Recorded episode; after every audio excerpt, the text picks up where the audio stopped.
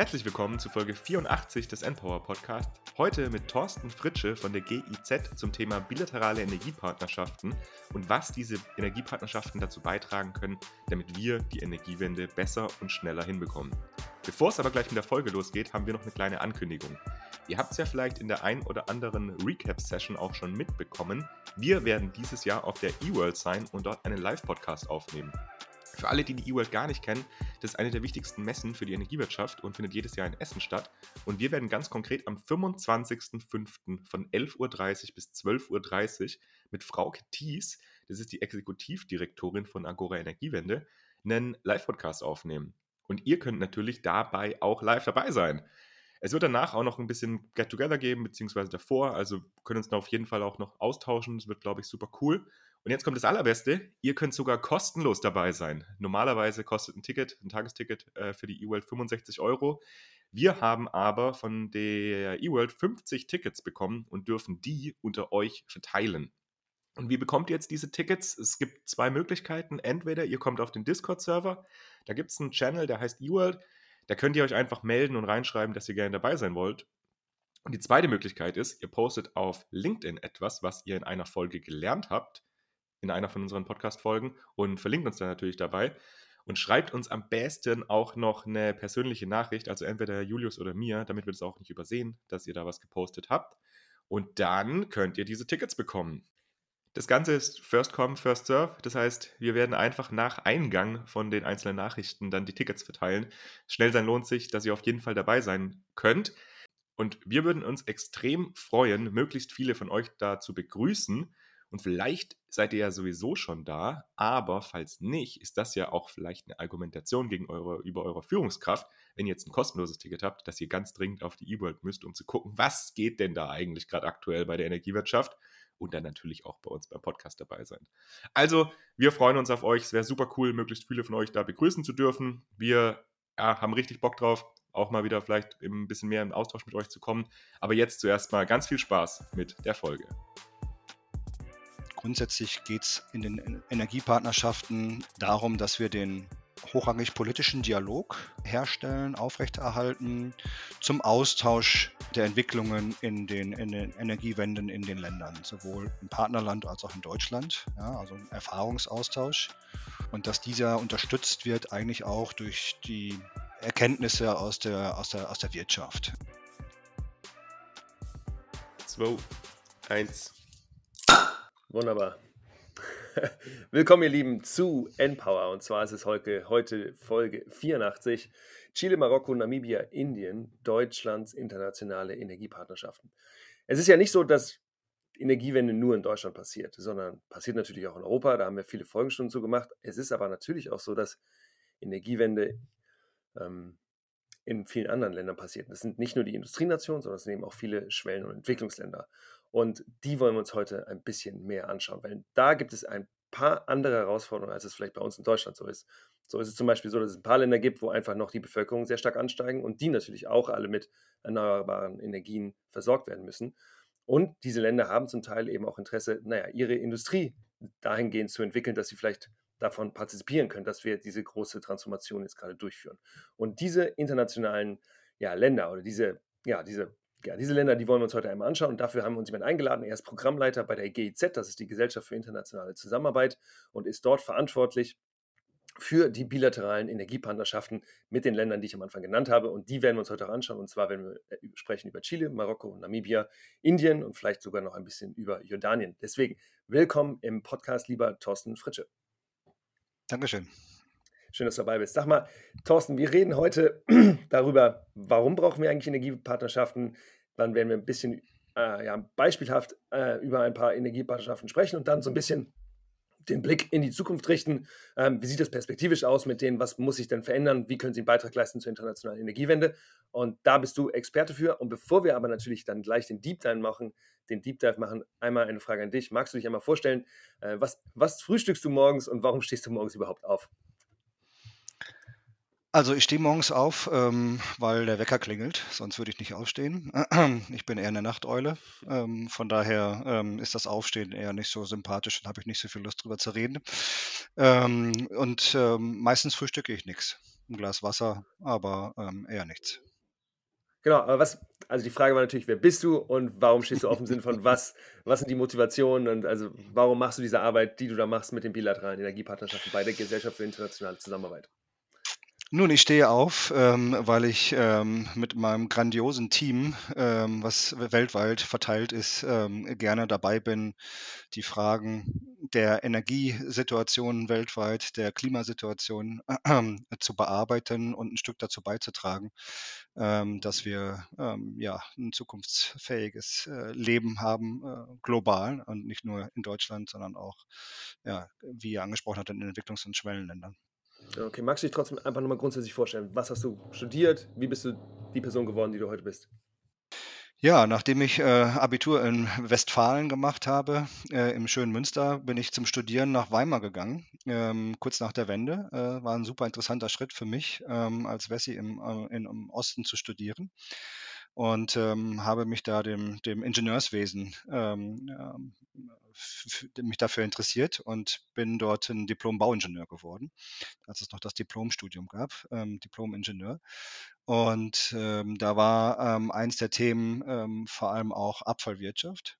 Ähm, und die Abfallwirtschaft war insofern interessant, weil die mich ins Ausland gebracht hat, weil ich über eine Studienarbeit in Ghana geschrieben habe, meine Diplomarbeit in Thailand geschrieben habe äh, und äh, immer mit internationalen Projekten zu tun hatte und ähm, äh, darüber quasi auch sehr stark natürlich an der Arbeit der GEZ ähm, interessiert war, schon gleich vom, vom Studium her.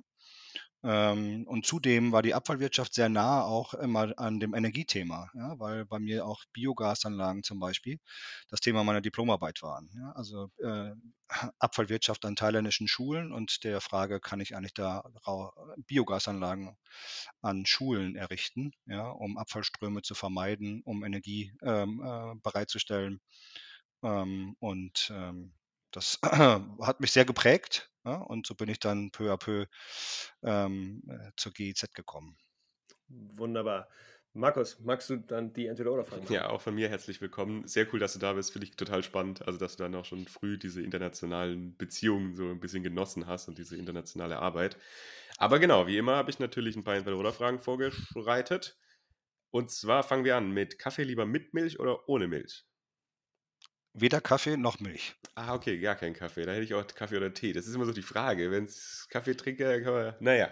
Okay, dadurch, du bist jetzt äh, tatsächlich international schon viel rumgekommen und für mich ist international hat auch immer ein bisschen sowas mit, mit Kulinarik zu tun. Deswegen an dich die Frage: lieber indischer Reis oder marokkanischer Couscous? Ähm, marokkanischer Couscous. Warum? Ähm, zum einen, weil äh, mein Schwiegervater aus Marokko kommt und äh, alles andere würde ich mich nicht trauen zu sagen. okay. ähm, das reicht schon also. Ja, das ist, das ist eine gute Begründung. gute Begründung. Ich habe gesehen, du warst auch für die GEZ eine Zeit lang in Bangkok. Deswegen die Frage, Bangkok oder Berlin? Wow, ich hatte eine Zeit, äh, 2013, da bin ich zwischen äh, Berlin und Bangkok hin und her gechattet. Immer wenn das Wetter hier schlecht wurde in Berlin, äh, bin ich dann nach Bangkok geflogen und habe da gearbeitet. Ähm, wow, schwere Frage. 50-50. Okay, also beides. Es gibt auch so ein bisschen beides Joker, ja. Ja. Okay, und als letzte Frage, lieber Energiewendeprojekte in Deutschland umsetzen oder Energiewendeprojekte im Ausland anstoßen und umsetzen? Äh, mit dem Wissen aus Deutschland gerne im Ausland Energiewendeprojekte umsetzen. Sehr cool. Und darüber werden wir jetzt ja auch heute jetzt ein bisschen sprechen, also was genau da jetzt eigentlich passiert und auch mit diesen Energiepartnerschaften. Und deswegen, Thorsten, magst du uns vielleicht mal so, so das grundsätzliche Setting erklären? Was sind eigentlich diese Energiepartnerschaften und wie kam es dazu? Ja, das ist, äh, 'ne hat eine lange Historie, ähm, und ist eigentlich interessant, weil es, ähm, in Deutschland, äh, in der Bundesregierung gar nicht mal jetzt einem Ressort direkt zuzuschreiben war unbedingt, ähm, wer jetzt Energiepartnerschaften macht oder nicht. Ähm, letztendlich ist sind die meisten Energiepartnerschaften, die die Bundesregierung mit Partnerländern unterhält, ähm, beim, äh, Bundesministerium für Wirtschaft und Klimaschutz angesiedelt ähm, initiiert, zum Teil sogar auch ähm, durch Bundeskanzlerin, ähm, wenn man zum Beispiel nach Indien schaut. Ähm, aber ähm, grundsätzlich geht es in den Energiepartnerschaften ähm, des BMWK, also des Wirtschafts- und Klimaschutzministeriums, darum, dass wir den hochrangig politischen Dialog äh, herstellen, aufrechterhalten zum Austausch ähm, der Entwicklungen in den, Energiepartner, äh, in, den, in den Energiewenden in den Ländern, sowohl im Partnerland als auch in Deutschland, ja, also Erfahrungsaustausch. Und, ähm, und dass dieser unterstützt wird eigentlich auch durch die ähm, Erkenntnisse aus der, aus der, aus der Wirtschaft, ja, aus der Wirtschaft, auch äh, gerade aus der deutschen Wirtschaft, die vor Ort im Bereich Energie auch unterwegs ist. Und was war so ein bisschen der Grund dafür, warum man dann gesagt hat, wir brauchen das? Also kannst du das nochmal ein bisschen sagen, warum man gesagt hat, ja, das, wir brauchen irgendwie diese Energiepartnerschaften und welche Vorteile man sich dann dadurch auch vielleicht erhofft? Aus der Historie heraus äh, gibt es da so zwei Unterschiede, würde ich sagen. Einerseits ähm, die großen Schwellenländer, ob jetzt China oder Indien oder Südafrika, Brasilien, Mexiko. Das sind äh, große Länder, die natürlich, wenn sie erstmal auf den Zug aufgesprungen sind, zum Beispiel mit Erneuerbaren, ja, also eine, eine Strahlkraft auch in andere Länder haben, zum anderen natürlich auch an Preisdegradation von Technologien äh, irgendwie da beitragen, ja, weil sie dann in Massen, ähm, ja, siehe PV-Preis, siehe Windpreis, ja, ähm, ähm, dazu beitragen, ja, dass es auch bei uns am Ende günstiger wird, ähm, technologieseitig. Hm, wir haben dann aber auch noch äh, Länder wie äh, Marokko, Tunesien, Algerien. Das kam sicherlich aus der Historie äh, Mittelmeeranrainerstaaten und ähm, dann gab es ja damals noch Desertec-Diskussionen. Ähm, und ähm, dann kam auch so ein bisschen ja dieses Flüchtlingsthema, ja, dass man grundsätzlich eigentlich äh, in den Ländern auch und aktiv ist noch. Mittlerweile hat sich natürlich ein Stück weit äh, verändert, ähm, was jetzt die Interessenslagen sind, aber aus der Historie heraus, ähm, ja, deutsche Energiewende ähm, verkaufen, promoten, ähm, ja, und like-minded zu finden, äh, den, denselben Weg, den Ausbau der Erneuerbaren und Energieeffizienz voranzutreiben. Und ist, also, das ist mir noch nicht ganz klar, ist das jetzt weil deutsche RegierungsvertreterInnen sich dafür entschieden haben, einen Beitrag in diesen Ländern zu leisten? Also ist es eher altruistisch gesteuert oder ist das harte Industriepolitik zu sagen, okay, wir suchen Länder, wo wir Technologie aus Deutschland verkaufen können, ähm, um dann eben auch genau den Industriestandort Deutschland zu, zu stützen? Ist das entweder oder oder ist das beides? Was ist die Motivation genau? Ja, ähm, also ähm, ich denke, anfänglich war das äh, schon gleich beides. Äh, einerseits Klimaschutz, einen Beitrag zum Klimaschutz natürlich zu leisten, ja, ähm, einen globalen Beitrag. Ähm, äh, genauso mit der deutschen Industrie daran zu arbeiten, das voranzubringen, sprich da natürlich auch ähm, Exportmöglichkeiten, äh, weitere Exportmöglichkeiten zu eröffnen ähm, oder auch deutsche Technologien ähm, äh, die Anwendung finden zu lassen in den Ländern. Ähm, wenn wir das uns jetzt mal ein bisschen weiter betrachten, wie sich das jetzt in den letzten zwei, drei Jahren entwickelt hat, ja, wenn wir dann auch irgendwie immer das berühmt-berüchtigte Wasserstoffthema irgendwie auf, auf die Agenda bekommen, ähm, oder aber auch schon bei der Diskussion zu, zu, zu Energiepartnerschaften mit MENA-Ländern, dann ist es sicherlich auch ein Beitrag, ne, ähm, äh, die Energieversorgung äh, und Energiesicherheit ähm, in Deutschland ein Stück weit auch mit zu unterstützen. Genau, du hattest eben kurz einmal Desertec angesprochen, jetzt hast du noch ein anderes Wort genannt, das ist DENA. Äh, MENA, nicht DENA, DENA ist Deutsche Energieagentur, aber MENA ist Middle East North Africa, ne? Genau. Richtig, also genau. Maghreb, ja. genau. Ja, also die äh, Maghreb und Marschrek, genau. Marschrek? Maghreb und Marschrek, es steht immer, wo die Sonne aufgeht und wo die Sonne untergeht. Ähm, und genau, also Mittelmeeranrainerstaaten, ne? wenn man jetzt von Marokko bis äh, Jordanien geht und dann kommt ja der Nahe Osten ja auch noch ähm, letztendlich, der dann ähm, eine Rolle spielt. Hm. Und, und, da ist Maghreb nicht mit. Äh, nicht, nicht mehr inkludiert, okay. Genau. Aber jetzt ist es ja so, dass das jetzt eine Auswahl an Ländern ist. Also wir, ja, wir haben es eben schon ja. gehabt, wir haben mit Chile, Marokko, Namibien, Jordanien, Indien, ähm, teilweise auch China. Wie wählt ihr denn aus oder wer wählt denn aus, welche Länder dann in diesen Zirkel kommen? Warum ist da nicht Kasachstan dabei? Warum ist da nicht Nigeria dabei? Ich weiß es nicht. Also genau, also welche Selektionskriterien gibt es, um dann bilaterale Energiepartnerschaften aufzubauen? Interessant, dass du diese beiden Länder benennst, weil mit denen gibt es auch Energiepartnerschaften. cool. Aber es gibt, es gibt, ja auch zwei, drei Länder, die, die es nicht haben. ich habe nicht die gesamte Liste durchgeguckt, genau, aber ja. Genau. Kasachstan auch, okay. Ja. Aber wie viele gibt es denn äh, noch, vorher ganz kurz vielleicht, wie viele gibt es denn insgesamt, dass man so eine äh, Einordnung hat? Ich glaube, das BMWK ist gerade bei 22 Ländern, wenn okay. ich richtig informiert bin, und äh, mehreren noch äh, in Anbahnung. Ähm, und zudem kommt dann noch so ein, ähm, eine Situation, dass zwei Länder wie Nigeria und Angola, ähm, da wird die Energiepartnerschaft durchs Auswärtige Amt durchgeführt.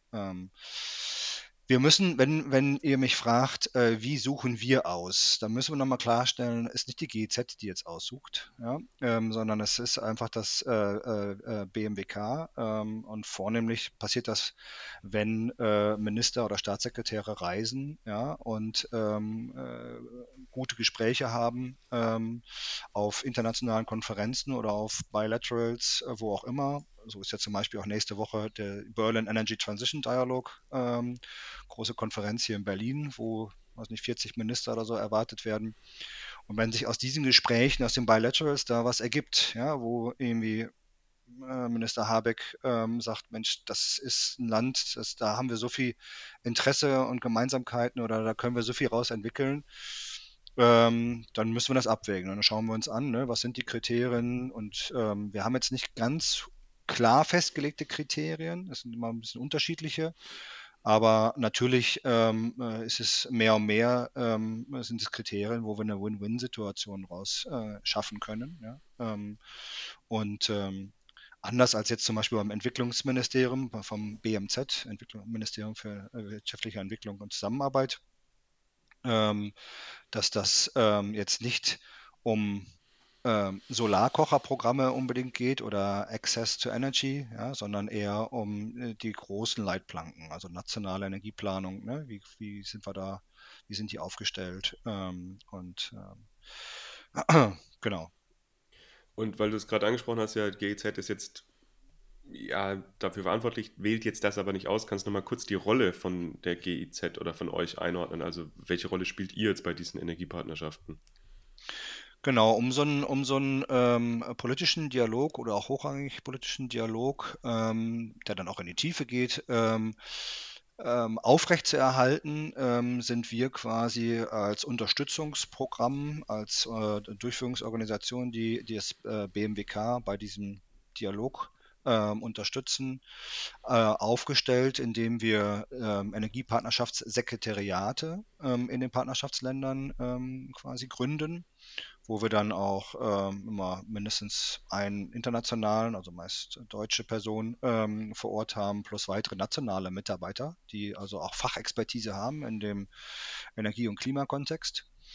Ähm, und da leisten wir natürlich dann immer äh, äh, sehr viel Unterstützung ähm, gegenüber dem, Partnerministerium auch. Ja, so was will eigentlich Deutschland von uns? Ja, oder was können wir eigentlich von Deutschland auch erwarten? Äh, was sind denn gemeinsame Themen, wo wir übereinkommen? Ja, ähm, war natürlich beim Wasserstoff dann ganz leicht, ja, äh, dass wir dann da erklären, auch unterwegs waren und viel dann ja auch die Themen dann ähm, an uns herangetragen worden sind als Sekretariat. Was macht Deutschland da? Was gibt es da für Fördertöpfe? Wie können wir davon profitieren? Wie können wir da ins Geschäft kommen, etc. Ähm, aber ähm, da haben wir also eine Struktur vor Ort in den Ländern und plus hier nochmal in Berlin, äh, um das äh, Ministerium dabei stark zu unterstützen auch ähm, und auch manchmal auch Übersetzungen zu leisten. Also es ist jetzt nicht nur sprachlicher Natur, sondern auch äh, Verständnis ähm, zu erzeugen. So ein bisschen auch fachlicher Natur. genau. Die GZ ist ja eigentlich in der Nähe von Frankfurt, das glaube ich, das, das, glaub ich, das Hauptquartier ne, von euch. Aber trotzdem, du sagst jetzt wir in Berlin. Kannst du nochmal sagen, GZ, wo sitzt ihr eigentlich? Wie groß seid ihr eigentlich? Ja, GEZ äh, sitzt, hat die Hauptsitze in Eschborn bei Frankfurt am Main und Bonn.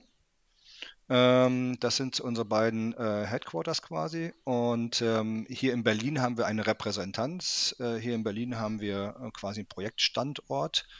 Ähm, und ähm, da natürlich auch mit der Nähe zur, zur Bundesregierung, zu vielen Ministerien, ja, weil wir ja doch ähm, neben dem Wirtschaftsministerium, vor allem das äh, Entwicklungsministerium, das BMZ, äh, ähm, auch äh, unterstützen, beraten ähm, und mit ihnen zusammenarbeiten beauftragt werden, äh, Umweltministerium, Auswärtige Amt ähm, äh, etc. Und wir haben als GEZ, äh, ich habe die genauen Zahlen jetzt nicht im Kopf, so circa 25.000 Mitarbeiter.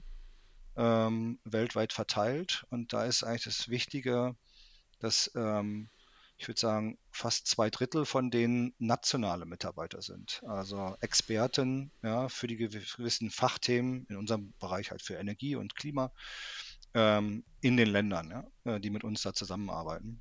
Ähm, und ich sag mal, der kleinere Teil sitzt eigentlich in Deutschland. Ja.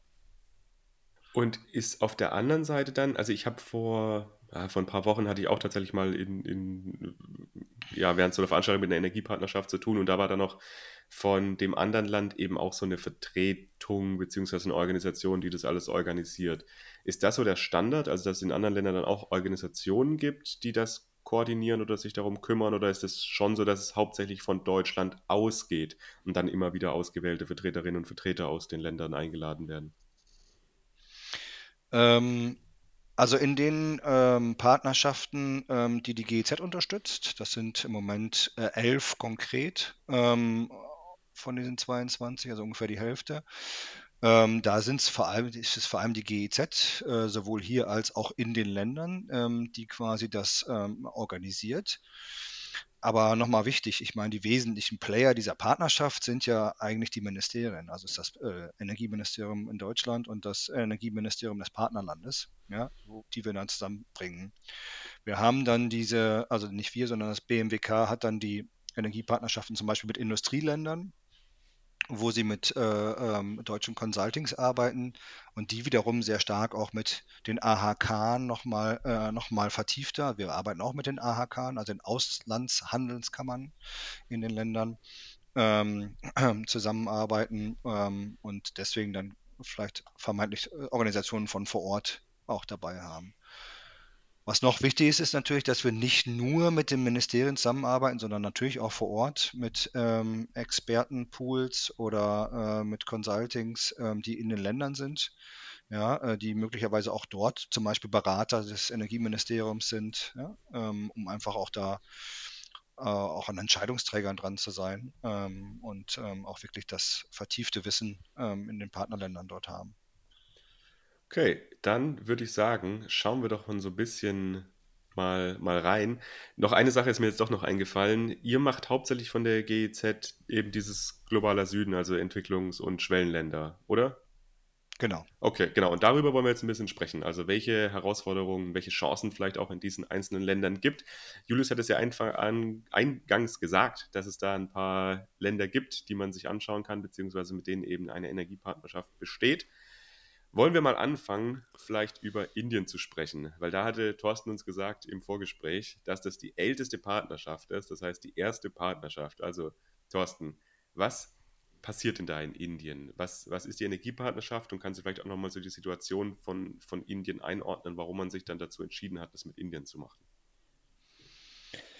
Die Energiepartnerschaft mit Indien, äh, die auch oft unter IGEF bekannt ist, ähm, also IGEF, Indo-German Energy Forum, ähm, ist eine der ältesten in der Tat. Da ist immer auf unseren Kalendern äh, jedes Jahr noch der Handschlag von Frau Merkel ähm, ähm quasi vor Ort ähm, bei der Einrichtung der Energiepartnerschaft. Ähm, warum, warum Indien? Was macht Indien ähm, so interessant? Ich meine, natürlich äh, wissen wir, äh, wie bevölkerungsstark Indien ist, ähm, wie viel Industrie dort auch äh, ist. Äh, wir kennen die Historie zur Windkraft ähm, und wie viel Windkraftproduktion oder Hersteller auch irgendwo plötzlich indisch geworden sind. Und auf der anderen Seite sind sie natürlich ein äh, riesiger Emitter. Ja? Also äh, Klimaschutz ähm, auch ganz oben auf der Agenda. Ne? Wenn wir Indien nicht an Bord haben, ähm, dann ähm, müssen wir da schon ähm, gucken. Ja? Also das, ohne Indien geht es nicht. Ne? Und da sitzen wir dann quasi in der Hauptstadt und arbeiten dort ähm, mit dem Energieministerium in vier Taskforce. Einmal zu erneuerbaren Energien, einmal zur Energieeffizienz sehr stark, dann auch Green Corridore ähm, und dann haben wir auch äh, so ein Spezialthema, ähm, wo es eigentlich letztendlich zum Kohleausstieg kommen soll. Ja, ähm, und ähm, sind da vertieft in Gesprächen auch mit äh, deutschen Verbänden und Unternehmen ja, ähm, jetzt den ersten Schritt zu einer gewissen Flexibilisierung von Kohlekraftwerken hinzubekommen, damit Erneuerbare besser äh, reinkommen können ins System, ja, damit nicht einfach die Argumentation immer äh, äh folgt, wir haben Grundlast Kohle und ähm, wir schalten, wenn dann Erneuerbare ab und nicht die, die, die Kohle. Ähm, ja, und ähm, da haben wir wirklich gute äh, Fortschritte erreicht, dass wir dort äh, an einem äh, Demonstrationsprojekt quasi gezeigt haben, wie flexibel doch eigentlich auch Kohlekraftwerke gefahren werden können, ähm, auch mit deutschen äh, ähm, Technologieanbietern, ja, ähm, um einfach mehr Erneuerbare zuzulassen, um das nicht, da nicht den Ausbau der Erneuerbare mit zu verhindern ne, und keine Argumente geben zu lassen. Wir hatten über Indien auch schon mal in einer Folge gesprochen. Ich weiß nicht, ich glaube, es war Folge 20 oder so mit, mit José, mit einem Kollegen von uns. Genau, und der hatte damals auch gesagt, dass eben gerade Kohlekraft eine riesen Herausforderung ist. Ich glaube, Stand damals war es tatsächlich noch so, dass die auch geplant hatten, neue Kohlekraftwerke zu bauen. Kannst du da noch was dazu sagen, Thorsten? Also haben sich die Pläne jetzt da geändert mittlerweile oder? Also ähm, ich habe jetzt nicht die genauen Zahlen äh, gerade verfügbar. Ähm, ähm, auf jeden Fall ähm, ist ähm, die Situation so, dass sie mehr Konzentration auch auf die Erneuerbaren setzen, dass wir jetzt zum Beispiel dort als eins der ja, Top-Themen auch beim Energieminister ähm, die Agri-PV Agri, äh, ähm, haben. Ja? Also sprich, ähm, wie können wir landwirtschaftliche Flächen auch nutzen, ne? um äh, Photovoltaik, um Solarstrom äh, ähm, ähm, äh, zu ähm, äh, ermöglichen. Und ähm, ja, da gar nicht jetzt immer nur das Thema Kohle, Kohle, Kohle nur noch auf der Agenda steht, ja, sondern wir wirklich da auch weiterkommen mit, mit, mit wirklich gigantischen Größenordnungen auch von Gigawatts, ne, so ähm, bei, bei äh, Erneuerbaren einfach äh, voranschreiten können. Und ähm, äh, deswegen ist das, also ja, ich denke, da ist ein Erfolg auf jeden Fall da, ne, dass jetzt ähm, diese Konzentration auf Ausbau der, der Kohlekraftwerke nicht mehr ähm, den Fokus hat. Ähm, dass jetzt kein neues Kohlekraftwerk mehr gebaut wird in Indien, ähm, das kann ich jetzt noch nicht unterschreiben, glaube ich. Es ist doch immer so, dass in den, in, in den internationalen ja, Diskurs ist immer die Ansage, eigentlich sind Erneuerbare viel günstiger, auch günstiger als Kohle. Warum ist es so, dass wir in solchen Ländern dann tatsächlich immer noch ja, Kohle ausbauen? Ja, weil sie ähm, äh, also es ist immer noch dieses, dieses Gerücht, hätte ich bald gesagt, so, äh, wir brauchen jetzt schnelle Verfügbarkeit ja, von Strom, von, von Energie, äh, nutzbarer Energie, ähm, die ähm, ähm, Bereitstellung dort. Und da ist natürlich äh, ein Kohlekraftwerk schneller als ein Atomkraftwerk ja, äh, gebaut, äh, geplant, gebaut, aufgestellt. Ähm, dann ähm, ist es natürlich so, dass ähm, äh, die, die Kohlekraft an der Stelle, ähm, wenn sie jetzt nicht so, sagen wir mal, strikt wie bei uns gehandhabt wird, auch ähm, von der ähm, ähm, Rauchgasreinigung etc., ja, ähm, dass das natürlich alles schneller geht und auch ein bisschen kostengünstiger noch ist am Ende. Ähm, dann ist natürlich das Argument immer wieder ähm, Netzstabilität. Ja, wie sollen wir mit den fluktuierenden erneuerbaren Netzstabilität herstellen? Das heißt, da sind wir permanent äh, ja, mit denen im Austausch. Ja, ähm, wo jetzt auch wieder jemand, äh, ich weiß welches Land war das denn, äh, uns mitteilte. Ach so, Marokko war das. Ja, da sagte noch der, der, der Director General, ja, aber auch in Marokko scheint nachts nicht die Sonne. Ja, ähm, und ähm, genau, und da, und da ist natürlich gut das Wissen, ne, wenn man dann auch, weiß nicht, mit 50 Hertz oder wem auch immer dann da äh, aufmarschiert und sagt, ey, guck mal hier, äh, bei uns steigen der Anteil der, der Erneuerbaren und unser Netz wird stabiler und stabiler, ja. So. Ähm, und das sind immer wieder Erkenntnisgewinne, ähm, die wir versuchen dort äh, an verschiedenen Stellen zu verankern. Ne? Ist es dann auch so, also bei erneuerbaren Ausbau ist ja jetzt Deutschland nicht unbedingt der, der Marktführer, was die Herstellung dieser Produkte angeht. Ist es dann so, dass es trotzdem, wenn du sagst, man kommt da mit 50 Hertz hin, dass dann noch. Was ist denn 50 Hertz für die, die es nicht wissen? Übertragungsnetzbetreiber. Ja, hier, Einer ähm, der vier in Deutschland, ne? Genau, der vier. ähm, ja, wir machen den natürlich, weil sie, die sitzen natürlich genau neben dem Wirtschaftsministerium hier mit ihrem Gebäude. Ähm, und ähm, haben natürlich auch durch Brandenburg äh, sehr viel Erneuerbare, ne? gerade dann da drinnen, ne? mit viel Windkraft, die dann immer sehr stark reingeht und deswegen natürlich auch am stärksten am Jonglieren sind ne? mit dem fluktuierenden. Ja. Meine Frage war jetzt in die Richtung, also was hat 50 Hertz beziehungsweise Deutschland davon, das dann auch so mhm. zu machen? Also ist es so, dass man dann sagen kann, ja, beispielsweise 50 Hertz hat eben intelligente Steuersysteme oder Dinge entwickelt, die dann auch dort zum Einsatz kommen können, weil wie gesagt, PV-Anlagen und sowas ist jetzt nicht unbedingt, dass das in Deutschland jetzt prädestiniert hergestellt wird, vor allem wenn man nach Indien guckt. Naja, es ist natürlich, äh, sind natürlich auch die Projektentwickler, ja, es sind die äh, auch Projektinvestoren, ja, die durchaus Interesse haben, ähm, ja, in, in, ähm, in den Ländern auch selber Projekte zu entwickeln, selber Projekte zu betreiben. Ja, ähm, auch eine, weiß ich nicht, eine ENBW oder RWE oder sowas, ne, die durchaus ähm, ja dann äh, auch Kraftwerksbetreibung ähm, in, in den in, in, Partnerländern machen wollen. Ja, ähm, das ist schon so. Ähm, dann haben wir natürlich äh, gerade auch deutsche Industrien vor Ort, die nach, nach grünem Strom suchen, ja, ähm, ja, die dann also, weiß nicht, ob sie jetzt äh, äh, Autos herstellen oder was auch immer, ja, ähm, in den Ländern, aber ähm, die natürlich ihre Lieferketten äh, dekarbonisieren wollen und deswegen alleine, ja, dort ähm, grünen Strom brauchen letztendlich, ja, ähm, und da eine, eine Nachfrage erzeugen. Ähm, was wir, was wir unterscheiden müssen, ist halt so, ähm, da sind wir in Indien, glaube ich, gar nicht, äh, ist das nicht so das Thema, aber diese Off-Taker-Frage. Ja? Also ähm, ja, gerade bei erneuerbaren Projekten und wenn die jetzt privat äh, entwickelt werden, erstens ist die Frage, es gibt noch keinen Markt eigentlich, so, oder ist es ein staatlicher Markt, ja, ähm, ein Strommarkt?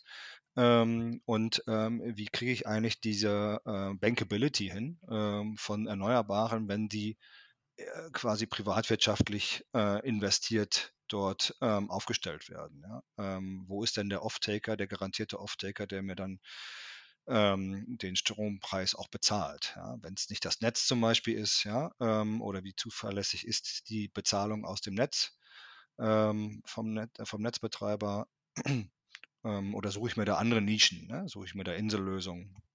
Das sind so Themen, die immer wieder äh, aufkommen, ja, auch für Projektentwickler. Ja, wo, wie kann ich eigentlich meine Projekte dort entwickeln?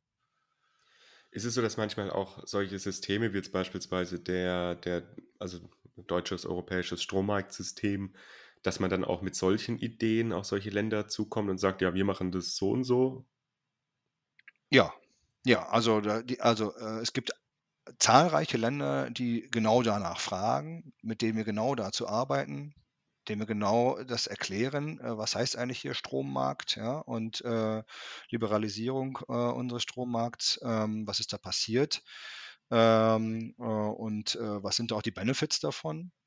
Ähm, ein super Beispiel war Mexiko, die das komplett in kürzester Zeit äh, übernommen haben eigentlich, ja, mit einhergehend einer Art Privatisierung auch des, ähm, des der, der, der, der Energieversorgung. Ähm, kommt eine neue Regierung, ähm, ja, die gekommen ist, äh, weil dort ähm, Demonstrationen waren, weil sie dort die Subvention von Kraftstoffen, äh, von Diesel und so weiter äh, weggenommen haben. Ja, fast bürgerkriegsmäßig, deswegen neue Regierung und die neue Regierung sieht das ganz anders und dreht alles wieder zurück.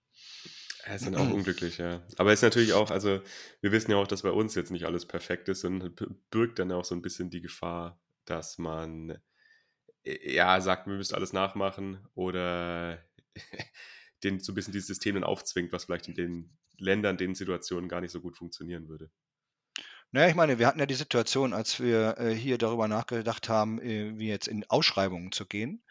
Ja, da hatten wir natürlich schon Beispiele an der Hand, ja, die wir hier auch dem, dem äh, Energieministerium in Deutschland mitteilen konnten und sagen konnten, ja, guckt dir mal an, Südafrika macht schon was, Brasilien macht schon was, etc., etc. Da liefen ja schon Ausschreibungen, die hatten ja schon erste Erfahrungen damit gemacht, wo wir in Deutschland noch gar nicht da waren, ne, an der Stelle. Was interessant ist, ist, glaube ich, nochmal ganz kurz, gerade wenn man so zum Beispiel bei Photovoltaik und der Entwicklung von Photovoltaik das sieht, dass äh, wir ja äh, von klein zu groß ne, Projekten, ne, also von der Aufdachanlage hin zu äh, Freiflächenanlagen ähm, gekommen sind und so eine Lernkurve hatten, ja, die daraus ne, von klein klein nachher zum groß gekommen sind.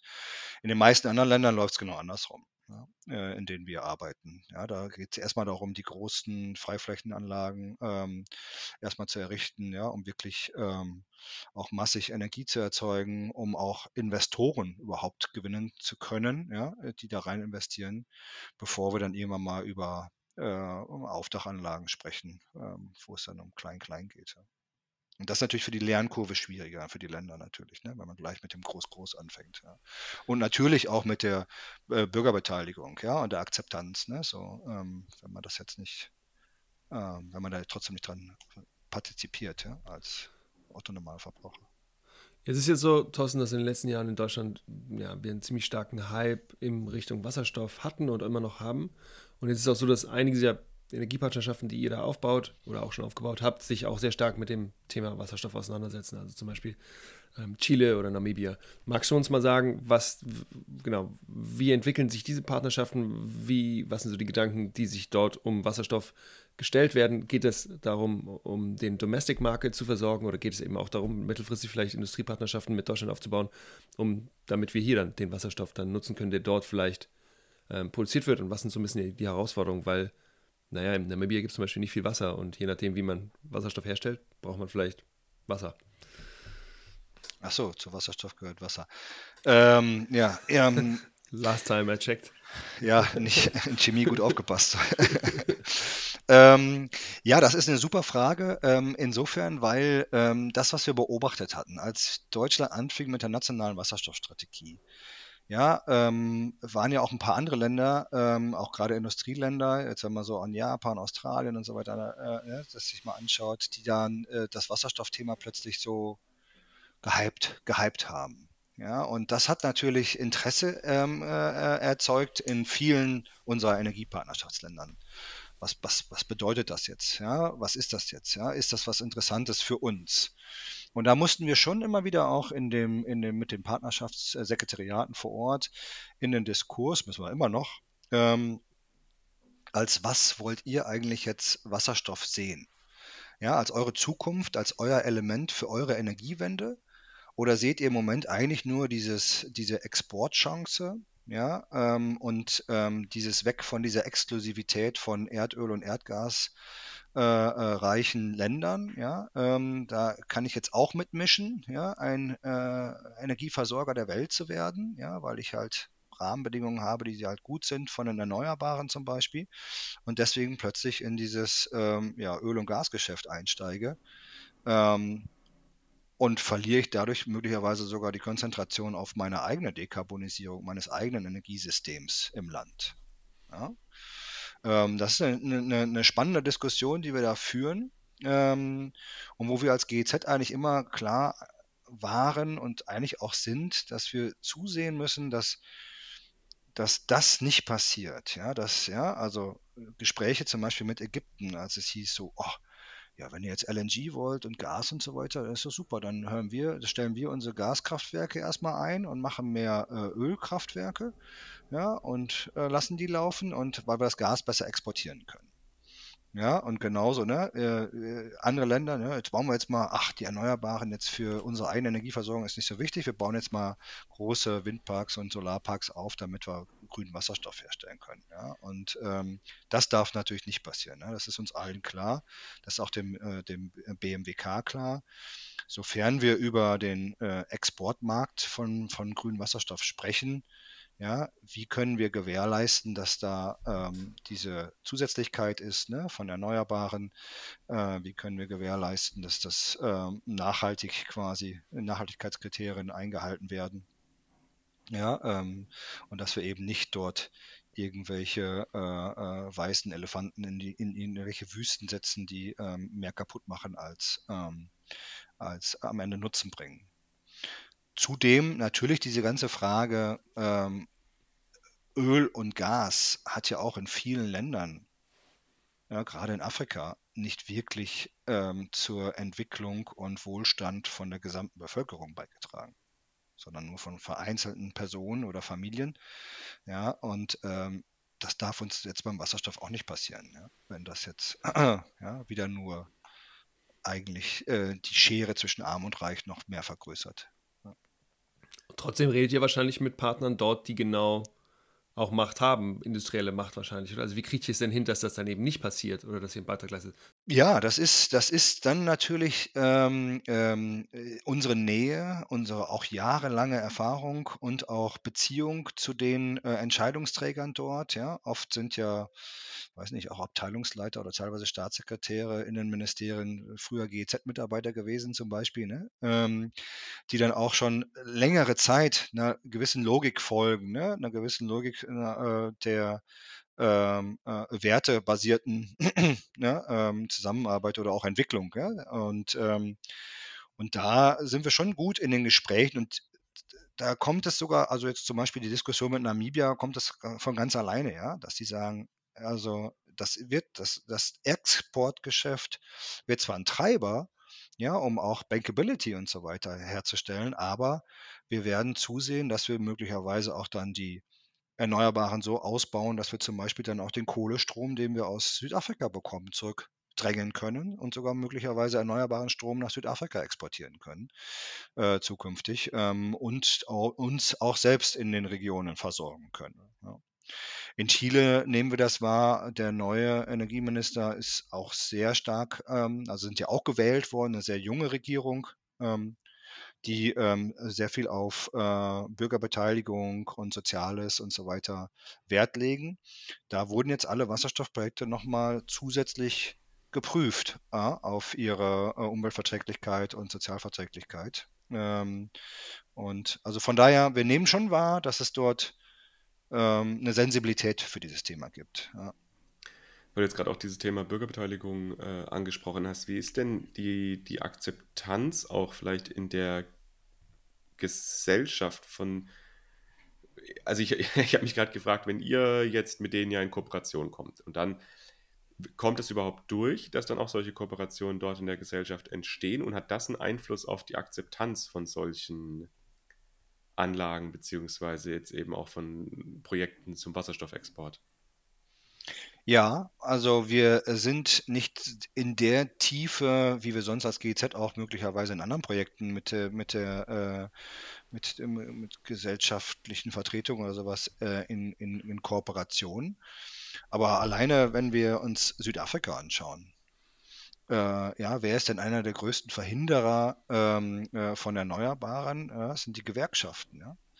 Ähm, ja, weil sie um Arbeitsplätze fürchten, ja, weil sie um äh, die, die, vor der Transformation Angst haben, ja, äh, was da passiert, ja. Und, ähm, und da musst du natürlich mit denen rein, ja, weil die zum Teil ja fast mächtiger als die Ministerien sind. Ja? Ähm, und ähm, viele beobachten das ja auch. Ne? Also ja, Mexiko hatte ich erwähnt, ja, wenn, äh, also ich kann als Ministerium natürlich nur das entscheiden, was irgendwie die Bevölkerung auch ein Stück weit mitträgt. Ähm, und ähm, da sind wir einfach weiterhin dabei, ähm, auch natürlich auf der, äh, in der Gesellschaft äh, mit dazu beizutragen, ähm, dass da dass man da äh, was abgewinnen kann, den Erneuerbaren, äh, auch zum eigenen Nutzen und Gunsten. Ja. Vielleicht noch eine Anschlussfrage zu diesem Wasserstoffthema, bevor wir dann noch vielleicht noch mal kurz auf, auf Jordanien kommen können. Wie ist es denn auch mit anderen Partnern beispielsweise in der EU bei solchen Energiepartnerschaften? Also haben die auch einen Einfluss drauf, dass man sagt, als Europa oder als eben EU schauen wir das an und möchten dann gerne eine Partnerschaft mit beispielsweise Chile machen? Also gibt es da auch Kooperationen mit anderen EU-Ländern? Ja, das ist so eine Mischung aus Kooperation und auch, äh, durchaus Konkurrenz, ja? Also, wenn wir jetzt mal das Wasserstoffthema nehmen, ja, wie der Hafen Rotterdam, äh, unterwegs ist, ja, und der Hafen Hamburg hinterher hechelt quasi, und überall, wo die, äh, der Ham Hamburger Hafen aufschlägt, ähm, war, äh, der Hafen Rotterdam schon, ja, äh, um da möglicherweise, Memorandum of Understandings, also Absichtserklärungen oder sowas zu unterschreiben, ähm, ja, für zukünftigen Handel von grünem Wasserstoff. Oder dessen Derivaten. Ähm, und ähm, auf der anderen Seite haben wir gute Erfahrungen, dass wir auch gewisse Themen einfach mit der EU-Delegation vor Ort auch bespielen. Ja? Äh, und so haben wir zum Beispiel in Chile jetzt auch ein gemeinsames, gemeinsames Projekt, sprich das BMWK mit der EU-Delegation ähm, vor Ort zu Wasserstoff ähm, gegründet, aus den Energiepartnerschaften heraus, nochmal, um da vertiefter reinzugehen. Ja? Alleine wenn es um Standards geht, ähm, ja, äh, um Handelsbeziehungen, ja, dann ist natürlich der europäische Markt für das Partnerland natürlich nochmal noch mal attraktiver als nur der deutsche Markt. Ähm, und ähm, ähm, da versuchen wir schon, äh, das auch zu unterstützen, ja, dass wir da irgendwie auch als äh, Team Europe äh, Initiative quasi ja, ähm, ähm, ähm, ähm, voranzubringen, weil da sehen wir an vielen Stellen, das passt schon. An manchen Stellen sind wir auch exklusiv unterwegs, ja, ähm, weil einfach ja, zum Teil die Nachfrage einfach auch dann da ist, ja, aus den Ländern und sagen, ja, wir wollen es jetzt von Deutschland wissen. Ja, wir können uns zwar erzählen, was Europa auch macht, aber wir sind an eurem Wissen interessiert, äh, weil wir euch da schon weiterhin als Vorreiter sehen bei vielen Sachen. Ähm, und ähm, ja, oder auch so zum Beispiel wie dieses, dieses Förderprogramm äh, äh, H2 Global, H2 Global, ja, ähm, was ja auch ähm, äh, ähm, quasi äh, äh, unique war, ja, weltweit, ne, so, so ein Förderprogramm aufzusetzen für ein Produkt oder für Produkte, ja, äh, für die es noch nicht mal einen Markt gibt, gegenwärtig, so in der Form. Kannst du kurz noch sagen, ja. was, was, was der Inhalt von diesem Programm war? Weil es vielleicht auch nicht bei allen gerade ganz präsent. Ich genau. kenne es auch nicht. Nee, also H2, H2 Global oder H2 Global ähm, ist äh, ein, ein, Programm, wo, ähm, also eine Art Förderprogramm, wo das BMWK sich ähm, dazu jetzt äh, verpflichtet hat, ähm, dass sie ähm, einmal eigentlich eine äh, Art zwei Auktionsmechanismen zu machen. Sprich einmal den Ankauf von grünem Wasserstoff oder deren Derivat. Ähm, da sind sie gerade dabei, das zu definieren. Deswegen gab es jetzt auch schon drei Ausschreibungen zu drei verschiedenen Derivaten, ähm, um das aufzukaufen für einen äh, Preis, der sich quasi durch die Auktion äh, definiert. Ähm, und dann gibt es eine zweite Auktion, äh, dieses äh, Produkt dann hier mit Anlandung in Deutschland, am deutschen Hafen, wieder zu verkaufen. Und wir erwarten über die nächsten Jahre da eine Preisdifferenz, ja, dass der Preis ähm, zur ähm, ähm, Bereitstellung äh, im deutschen Hafen äh, höher ist als das, was gegenwärtig die Abnehmer hier in, in, in Deutschland oder Europa bereit sind zu bezahlen. Und diese, dieses Gap, dazwischen. Der wird ähm, gegenwärtig dann, äh, wird er dann ähm, für die nächsten äh, zehn Jahre von dem äh, BMWK ähm, finanziert. Ja, und ähm, da ist die Erwartung, ja, dass das immer kleiner wird, ja, und ähm, vielleicht auch schon in zwei, drei Jahren möglicherweise gar keine Finanzierung mehr benötigt, ja, weil der Markt sich dann doch schneller entwickelt hat als äh, gedacht. Ähm, aber da hat ähm, die Bundesregierung ähm, äh, also Budget bereitgestellt, ähm, was dadurch ähm, ja, Projekte noch schneller anschieben kann. Ne? Es ist natürlich dann auch genau so eine Sache. Deutschland ist ja dann doch finanziell ganz gut aufgestellt, hat eben auch diese wirtschaftliche Stärke, um solche, solche Pro Programme, Projekte aufzustellen. Könnte ich mir vorstellen, dass das vielleicht ja auch gerade in eben Ländern des globalen Südens nicht ganz so einfach ist, solche Finanzierungsprojekte dann zu stemmen, oder? Ja, also das war jetzt erstmal der, der, der Link zu Europa, ja, dass jetzt auch die Holländer da einsteigen wollen, bei H2 Global zum Beispiel, ja, ähm, und auch andere Staaten, europäische Staaten, dass aber auch die EU an sich ne, da irgendwie ein Interesse hat. Jetzt ist bei der EU natürlich noch schwieriger. Die EU ist ja, also auch Deutschland kauft ja letztendlich dann das Gas nicht oder das Derivat nicht, ja, ähm, als, als Bundesregierung, sondern das sind dann halt industrielle Abnehmer zum Beispiel, ja. Ähm, und bei der EU ist dann noch schwieriger, ja. Welche Rolle spielen sie dann da, ne? Welche sind sie dann da plötzlich so ein, so ein, so ein äh, Wasserstoffmarkt-Trader äh, äh, oder was auch immer, ja. Ähm, aber ähm, da gibt es das Interesse. Und das ist natürlich der Motor, wenn dann heißt, ne, da kommt Finanz da, ja, da ist, da ist äh, eine gewisse Abnahmeverpflichtung, ja, äh, mehr oder weniger, äh, die bereitgestellt wird, macht Projekte im globalen Süden natürlich wieder bankable. Ja, wenn wir jetzt in Namibia zum Beispiel über das äh, äh, sprechen, ist ja auch die Frage so. Also die werden jetzt noch nicht, die sind jetzt noch nicht bei der, bei der Ausschreibung dabei gewesen zur H2 Global. Wie kriegen wir jetzt eigentlich ähm, das hin, dass Banken sagen, ja, das finanzieren wir jetzt, den Bau einer solchen Anlage, wenn ich nicht mal weiß, äh, was ist denn zukünftig ähm, das Produkt, was abgenommen wird und, und, und in welchen Mengen. Ja, und, ähm, und auf der anderen Seite gibt es aber auch Länder, die dann gesagt haben, nö, so ein, so ein Programm könnte ich mir auch vorstellen, bei uns ähm, zu entwickeln, dass wir da so, so, so, ein, so ein Gap machen, eine Gap-Finanzierung ähm, und äh, das möglicherweise auch aus diesen Klimageldern zu finanzieren, ja, die dann für die Länder, Entwicklungsländer auch zur Verfügung stehen. Ja, dass man das aus den Klimageldern, die ja immer wieder in großen Summen versprochen werden, von den Industrieländern einfach auch irgendwie nutzbar einsetzt. Ja. Gut, dann lass uns erstmal, wir kommen zum Ende ähm, der Folge schon und deswegen noch zwei Fragen. Und zwar, erste Frage, können wir nochmal kurz äh, nochmal über äh, Jordanien sprechen. Und da hatten wir im Vorgespräch, Thorsten, da hast du relativ spezifisch angesprochen, dass es da eine Akademie äh, gibt, um den Fachkrä Fachkräftemangel anzugehen. Lass uns da nochmal drüber sprechen und dann gleich danach nochmal Blick in die Zukunft. Was braucht es eigentlich und wie sieht eigentlich das Modell bilaterale Energiepartnerschaften in der Zukunft auf? Aber erstmal Jordanien. Genau, in Jordanien hat sich, also die Partnerschaft existiert noch gar nicht so lange ähm, und wir haben relativ schnell heraus äh, identifiziert, dass ähm, es ja auch eine deutsch-jordanische Universität gibt und so weiter, dass es also da schon ganz gute ähm, Kooperationen zwischen den äh, zwischen Jordanien und, und, und, der, äh, äh und Deutschland gibt ähm, und auch im Ausbildungsbereich. Und da haben wir gesagt, das passt doch, das, da können wir gut ansetzen, weil Jordanien hat auch so eine Möglichkeit, so ein regionales Hub zu sein eigentlich, ähm, da im äh, nahen Mittleren Osten bis hin auch in die äh, ähm, äh, Mittelmeeranrainerstaaten, Ja, ähm, und ähm, wenn wir dort aufbauend auf dem, was da schon existiert, eigentlich sagen, wir entwickeln weitere vertiefende Kurse, ähm, nicht nur für Akademiker, ja, sondern auch für Techniker etc., ähm, die bei der Umsetzung der, der Energiewenden oder äh, dem Ausbau der Erneuerbaren äh, einen Beitrag leisten können und müssen. Ne? Und ähm, das kommt natürlich jetzt gelegen, weil wir von allen Verbänden, äh, Branchenverbänden etc. hier in Deutschland getrieben werden. Ne? Wo kriegen wir unsere Fachkräfte her? Wo kriegen wir unsere Fachkräfte her? Ja? Kommen sie selbst zur GZ und sagen, helft uns, ja? die Leute ranzuholen für unser Unternehmen.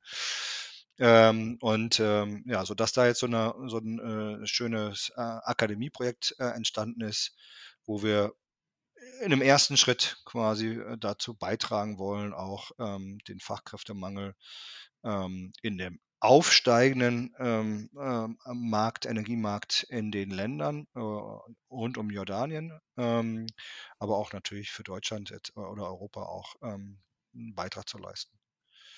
Ich, ja, finde ich sehr spannend. Also es ist, glaube ich, ein wichtiges Thema und gerade eben auch mit, mit Fachkräften aus dem Ausland kann man, glaube ich, da doch einiges wahrscheinlich stemmen und ist natürlich dann auch ist nur schwierig, wenn wir die dann alle nach Deutschland holen und die dann lokal keine Energieprojekte mehr machen können. Ne? Also da muss man mal, glaube ich, auch ein bisschen sensibel für sein. So.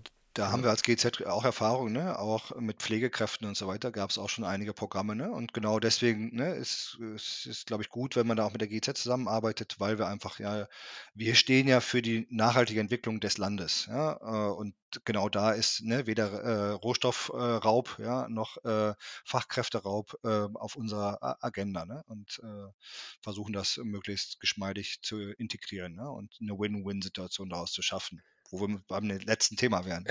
ja, äh, bei Win-Win-Situationen ist es dann auch teilweise andersrum so, also dass beispielsweise ihr dann auch Experten und Experten aus Deutschland oder aus anderen Ländern für die jeweiligen Länder vermittelt. Ja, natürlich. Also wir haben natürlich unsere äh, Experten aus Deutschland in den Ländern sitzen, ja, und äh, äh oder ver manchmal vermitteln wir auch äh, quasi, weiß nicht, das äh, aus Thailand kannte ich es, ne? Da haben wir dann das Wissen, was wir in Thailand verarbeitet haben, auch bis zum Einspeisetarif etc. etc. und sie da Vorreiter waren, haben wir das Wissen, wie die, sie das interpretiert haben, mit nach äh, in die Philippinen genommen. Ja, um dann äh, Details dort in den Philippinen erzählen zu lassen. Äh, wie haben Sie das eigentlich gemacht? Ja, Deutschland kann uns viel erzählen, ja, aber ich äh, als Nachbarstaat mit ähnlichen äh, Grundvoraussetzungen habe das so und so umgesetzt. Ja, äh, und das ist natürlich äh, super, wenn man dann so ein flächendeckendes Netzwerk dort hat ähm, und auch Erfahrungsaustausch äh, gewährleisten kann. Ja. Genau, dann lass uns jetzt nochmal in die Zukunft gucken, lieber Thorsten. Und zwar erzähl mal, wie stellst du dir vor, was muss mit diesen bilateralen Energiepartnerschaften passieren? Wie können sie vielleicht ausgebaut werden? Also wie können wir es dahin kommen, dass die vielleicht auch einen höheren Impact haben. Und was braucht ihr als GEZ, aber vielleicht auch eben auch äh, andere Organisationen, die sich im gleichen Bereich bewegen. Was braucht ihr dafür? Was brauchen wir dafür oder was braucht eigentlich die Partnerschaft, ähm, ähm, um noch schlagkräftiger zu werden, ja, vielleicht, ähm, um noch mehr Win-Win zu schaffen? Ähm, und äh, wie sagte es äh, Carsten Sach letztens erst noch in einem Treffen, äh, wir müssen innerhalb kürzester Zeit den Ausbau der Erneuerbare verdreifachen. Ähm, ja, und kriegen wir das mit so, solchen Partnerschaften hin? Kriegen wir das mit dem Engagement, was Deutschland da zeigt, hin, ja, ähm, oder nicht? Ähm, und das ist natürlich eine sehr spannende Frage. Ähm, ich bin so ein bisschen davon getrieben, dass ähm, ähm, die Klimadiskussion mit den Partnerländern durchaus ja auch im äh, Wirtschafts-, äh, im, im Entwicklungsministerium oder auch im Auswärtigen Amt äh, geführt werden können, ja, um auch die nachhaltigen äh, äh, Erreichung der Klimaziele der Partnerländer irgendwie zu unterstützen. Aber ich denke, die, gerade die Energiepartnerschaften im, in, im deutschen Wirtschafts- und Industrieministerium ähm, ja, ähm, könnten auch dadurch getrieben werden, ja, ähm, dass die, die Dekarbonisierung allein in Deutschland zum Motor wird ähm, ja, für die Dekarbonisierung auch ähm, der, der, der, der Partnerländer, ja, um da sogar auch nachhaltige Strukturen zu schaffen, ja, in Form von ja, zusätzlichem Handel, in Form von Diversifizierung und auch Dekarbonisierung von Lieferketten.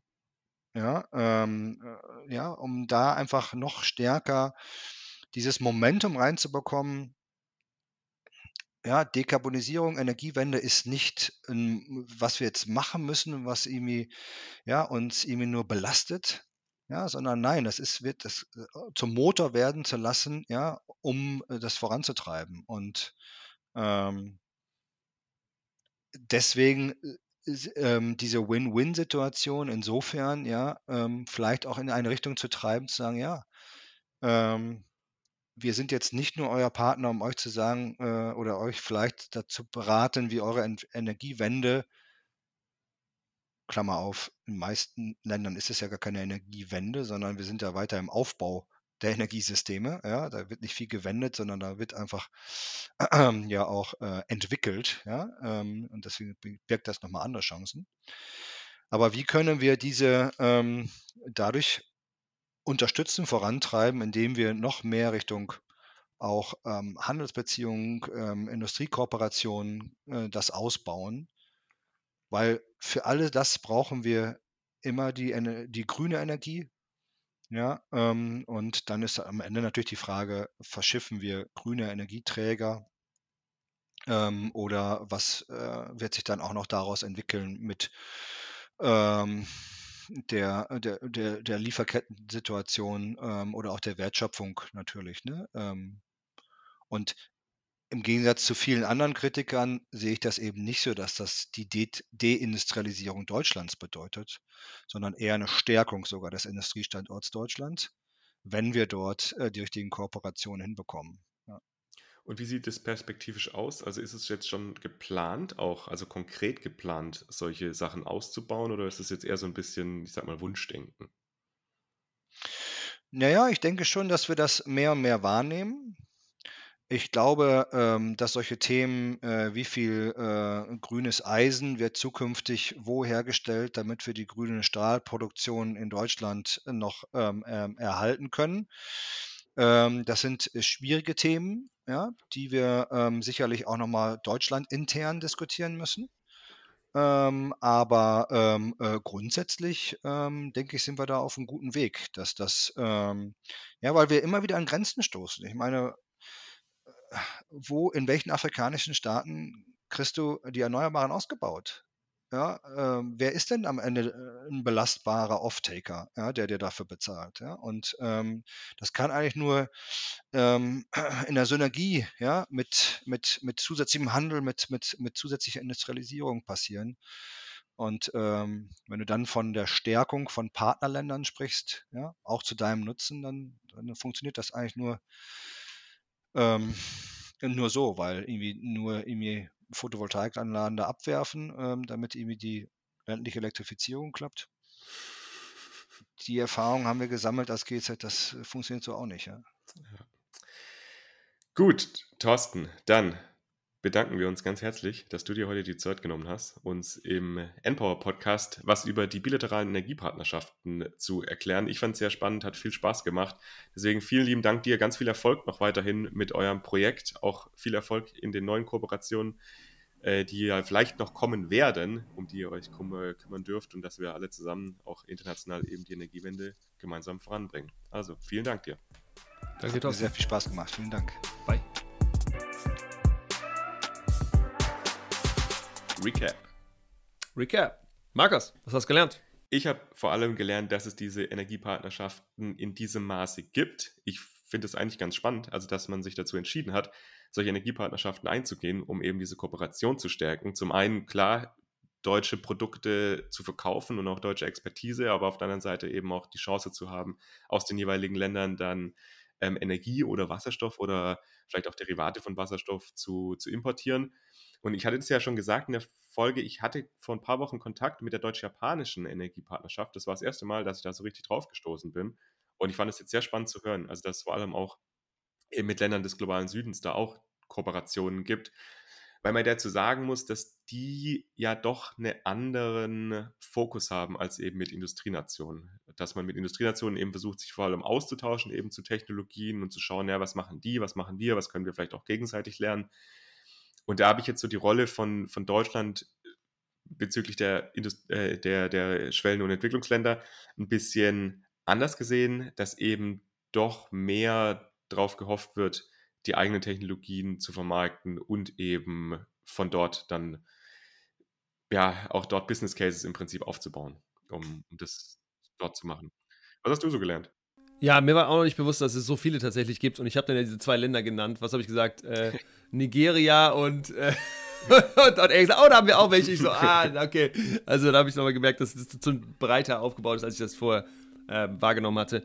Ich weiß nicht, ob diese Qualität jetzt gerade besonders gut ist, weil ich Nachbarn habe, die gerade an, an ihrer Wohnung bauen. Deswegen lasse ich es einfach, ich, belasse ich es aber einfach dabei, ähm, damit ihr nicht das, diese schlechte Soundqualität hört. Genau, wir freuen uns aber, dass ihr wieder mal dabei gewesen seid bei Empower und wir freuen uns natürlich, wenn ihr in zwei Wochen wieder dabei seid und äh, habt zwei gute Wochen. Und wie wir es gesagt haben, auch wenn ihr auf der E-World dabei seid, freuen wir uns auch sehr darüber. Genau, eWorld, eWorld, eWorld, 25. Mai. Wir freuen uns, wenn ihr dabei seid. Wir gewinnen nichts, außer dass wir mit euch reden können und da würden wir uns sehr drüber freuen. Und die ersten, wenn ihr die ersten seid, dann habt ihr die höchste Möglichkeit, tatsächlich auch dabei zu sein. Also, wir freuen uns auf euch. Bye, bye. Ciao. Ciao.